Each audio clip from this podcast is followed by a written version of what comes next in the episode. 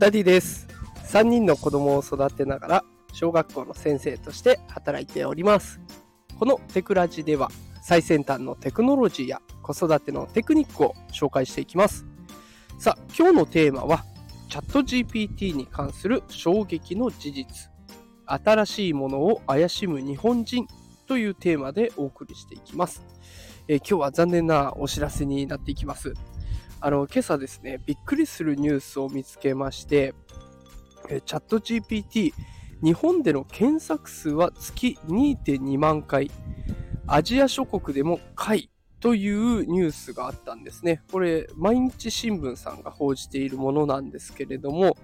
まあこの記事では、チャット GPT のね、あの検索数が表示されていました。発表されていました。で、先に結論を伝えますと、えー1位から3位は、1位がアメリカ、で2位がインド、で3位がドイツになります。で、気になる日本はというと、えアジア諸国で最下位という結果になってしまいました。でこの閲覧数あ、検索数ですね。ですが、アメリカは約160万回。まあね、それだけ人数も多いですし、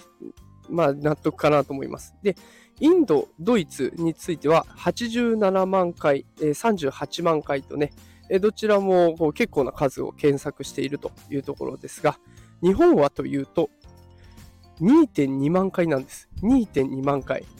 アメリカ160万、インド87万、ドイツ38万、で、日本は2.2万です。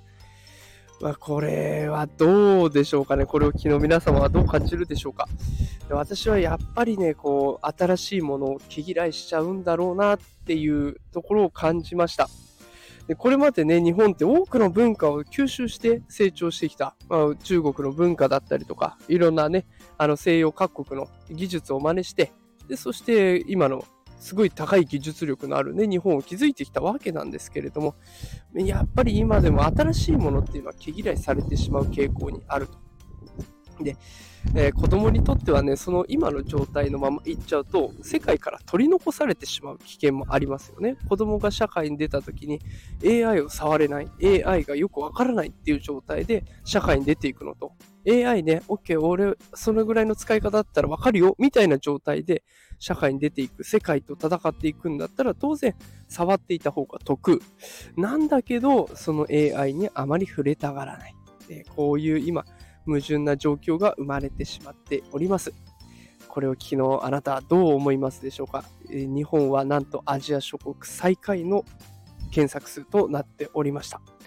さあ今日はちょっと暗いニュースをお届けしてしまいましたが、明日はね、また気分を切り替えておれお送りできたらと思います。えーということで、最先端技術×子育て、これをテーマに毎日配信しておりますので、よかったらフォローしておいてください。それではまた明日お会いしましょう。さよなら。